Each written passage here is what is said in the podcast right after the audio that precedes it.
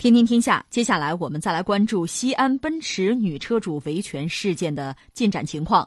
有消息称，就车主被迫交纳1.5万金融服务费一事，梅赛德斯奔驰发表声明称，一向尊重并依照相关法律法规开展业务运营，不向经销商及客户收取任何金融服务手续费。梅赛德斯奔驰公开并反复要求经销商要诚信守法，确保消费者的合法权益。西安奔驰女车主维权一事持续发酵。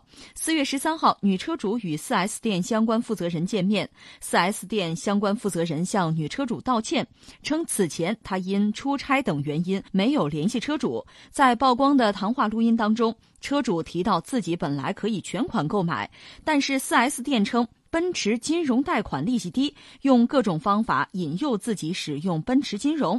此后，他付完首付款之后，在不知情的情况之下被开通奔驰金融，还被迫交纳服务费一点五万。对方还要求把钱转至一个私人账户，并且没有发票。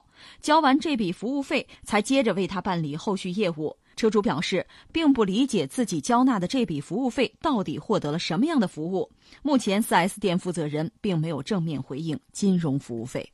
那这个事儿最近几天一直在发酵吧，也有很多听众朋友希望我们聊聊这个话题。呃，我首先说我的态度啊，这个事儿非常值得关注。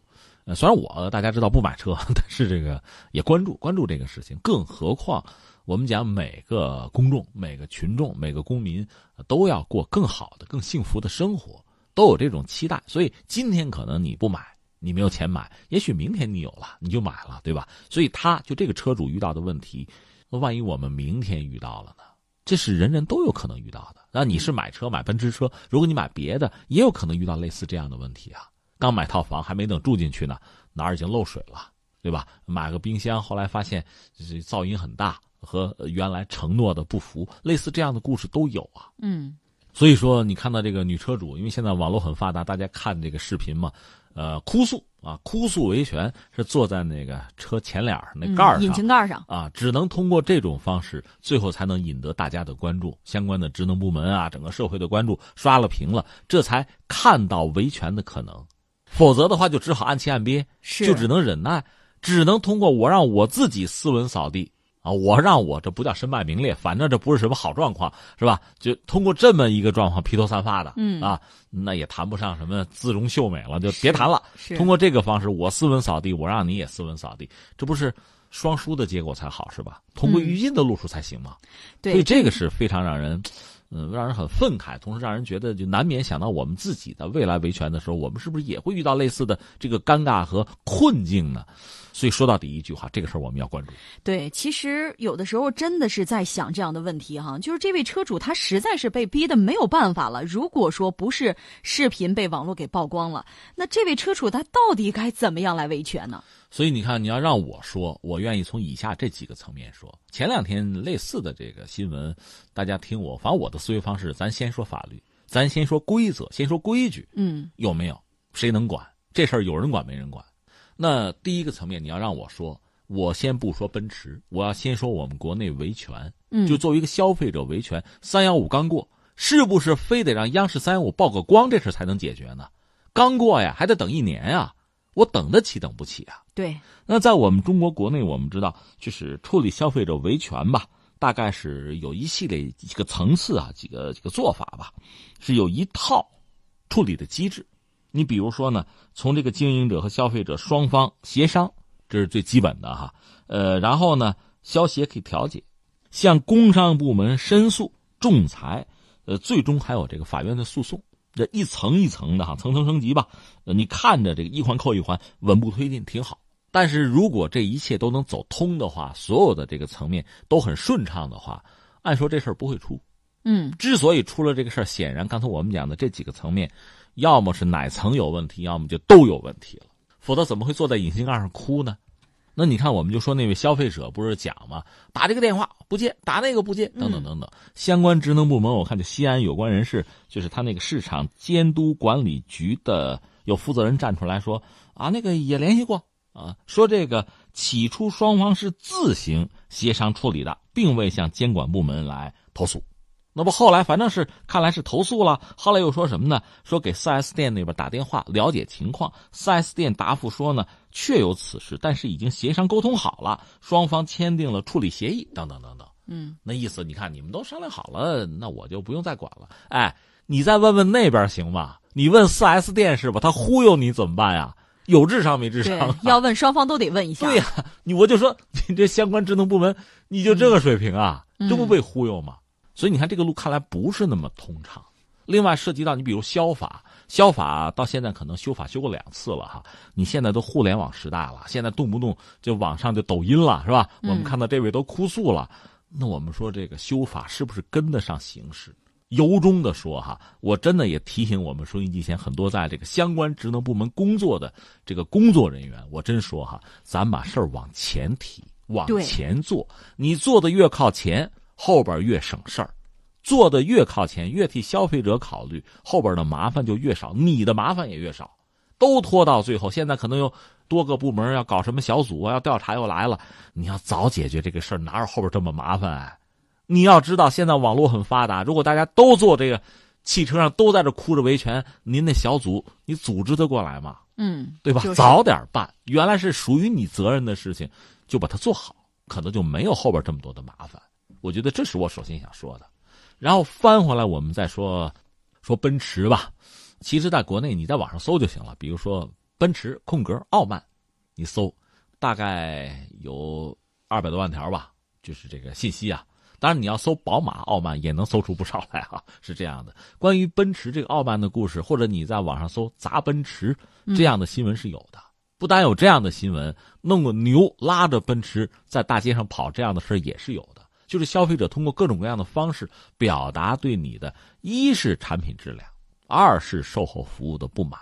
你说这这这太夸张了吧？是不是很极端啊？哎，如果不到那个份儿上。他犯得着吗？你比如我不开你的车，我犯得着吗？对吧？对显然很多人是完全没有没有办法，无可奈何。你这个品牌太大，声誉太亮，我和你不在一个博弈的层级上，我玩不过你，那我自己搭自己的车好了。这是这几年你在网上搜可以搜到多个案例。嗯，所以我们真的要问一句：那奔驰你太傲慢了吧？那怎么解决一下啊？实际上你要说起来，这事儿就复杂了。我个人理解，它可能涉及到几个层面。一个确实是说，奔驰车生产就生产线、流水线，你的产品质量有没有问题？你的设计有没有问题？这个问题我们要提出来。再有一个是什么呢？涉及到经销，经销这块实际上它又是一笔乱账，因为奔驰进入中国之后，后来要在中国也有生产线是吧？呃，原装奔驰就进口奔驰和我们自己也在国内生产的，它可能是一系列复杂的这个一个大系统。这里面涉及到南方和北方在奔驰的这个销售上，就是有不同的公司。呃，这次西安这家 4S 店，它的背景应该是叫做立星行吧，一度是就奔驰在中国销售很重要的一个推手。呃，当然也有人就是业内人士分析说，它也一度成为阻碍奔驰在华发展的一个强悍的存在，因为它确实影响力很大，它是奔驰中国的大股东，一度牢牢控制着奔驰进口车的业务。国产奔驰产品有一度根基还不是就很深吧？这个时候，奔驰品牌在中国主要就是靠这个立星行，嗯，他的老板还是马来西亚人，这就又说起来很有意思了。这里边还涉及到其他的一些企业，你比如说北京销售公司也曾经有一个声明的态度，但是有人讲北京销售公司和我们讲的这个西安吧，它等于不是一个系统。基本上可以说站着说话不腰疼就行了，是这样的。所以奔驰在中国的销售、包括服务啊、售后，整个这个这个系统应该说是比较乱的，也没有整理好，这就带来一系列的麻烦。这个实际上客观上讲，对奔驰在呃中国就是占领市场哈、赢得未来也并不利。而且现在上海车展快开始了，在之前闹了这么一出，我看蹭热点的也不少。嗯，就是和奔驰有竞争关系，我也别点名了，一系列的这个品牌，各种广告出来，看的你都都给看乐了。都是跟这有关的。对，有个品牌说就是某某的女人不哭泣，嗯，这不有所指吗？还有品牌站出来说，我们不能保证你能在车里笑。嗯，但我保证你不在这个引擎盖上哭，你看就成这个样子了。嗯、当然，各种各样就蹭热点的事情就来了，这让我们可能对，对这个事件本身就关注啊，逐渐被稀释。这个我觉得并不好。是，这也许是某些人的营销策略，但是总的来说，我现在要关注的还是这么几个问题。刚才我谈了，第一就是我们自己对于消费者维权，我们做的够不够？如果不够，我们怎么补强它？我们有这么多的，就像防线一样，一道一道，怎么施的手？这个事儿是一个特别典型的案例。我们怎么来解决这个问题？怎么让就是我们的消费者不至于说在引擎盖上哭，或者飞到三幺五的时候叫央视去维权？有没有别的办法？我们各个职能部门如果自己再多想一点、多做一点，这个事情是不是就能好一点？另外，我们在这个立法上，嗯，如果我们的消法包括一系列这个相关的法律法规哈，不能够很好的、很清晰的把很多事情表述出来，能够有很严格的约束的话，那我们就很好的去完善它。让我们这个法律法规像栅栏一样啊，让它紧密一点，让它坚固一点。我觉得这是一个。再就是说，奔驰在中国国内在市场上，那我总的来说，我觉得人家口碑还是不错的，这是实话。因为很多人要买嘛。但是出现的负面的新闻也不少了。你不应该傲慢，在全世界范围内，别管哪儿的消费者都得叫上帝，都是衣食父母。你的态度不能恶劣。这是很简单的道理，那不能说我把事儿闹大，然后你才对我好一点，才接我的电话或者怎么样。那现在在网上流传很多东西，包括这个车主和店方的那个通话，嗯，这都是有的，你可以听一听。对。就不能说，我只好是最后，那好吧，我发动群众吧，我就发动网络上的一个热潮吧，最后逼得你怎样怎样，这就没意思了。到这个时候，我斯文扫地，你的名誉也受到很大的伤害，这是双输，是很蠢的一个结果，两败俱伤。对，两败俱伤。另外还有什么呢？就刚才你也谈到，涉及到这个什么，还有什么金融服务，莫名其妙。但是你仔细查一查，我把话放在这儿，这个我不替奔驰洗地啊，未必奔驰一家干。对，这是不是很多相应的所谓品牌车都在做的一个事情？说到底呢，它是要补这个经销商。嗯，是不是这样？这个违法吗？谁站出来说一说？别给我打马虎眼。就是现在事情已经闹大了哈，咱们就看该怎么收场。如果说整个行业环境能够得到改善的话。相信我们的消费者的利益才能够得到更好的保障。另外呢，这个事件还有进展哈。十四号的时候，西安奔驰女车主的家属就向媒体介绍了事件的调查进展。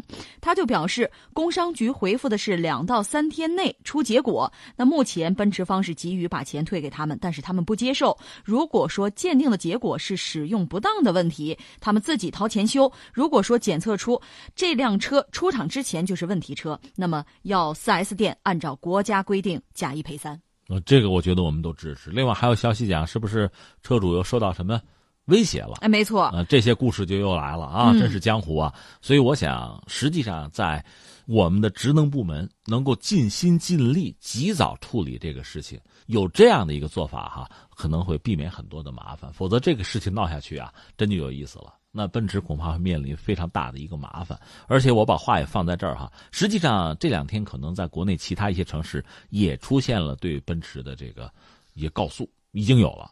嗯，那你那有问题，我这也有问题了。这个其实也不让人觉得意外，因为在互联网时代吧，很多事情是有这个引领作用的、引领性的。你这儿奔驰车出事儿了，你等着，别处也会出事儿的。新闻就是这样聚集起来的。然后你说以为只有奔驰吗？不，别的这个名车豪车可能也就有问题了。嗯，就是这样子。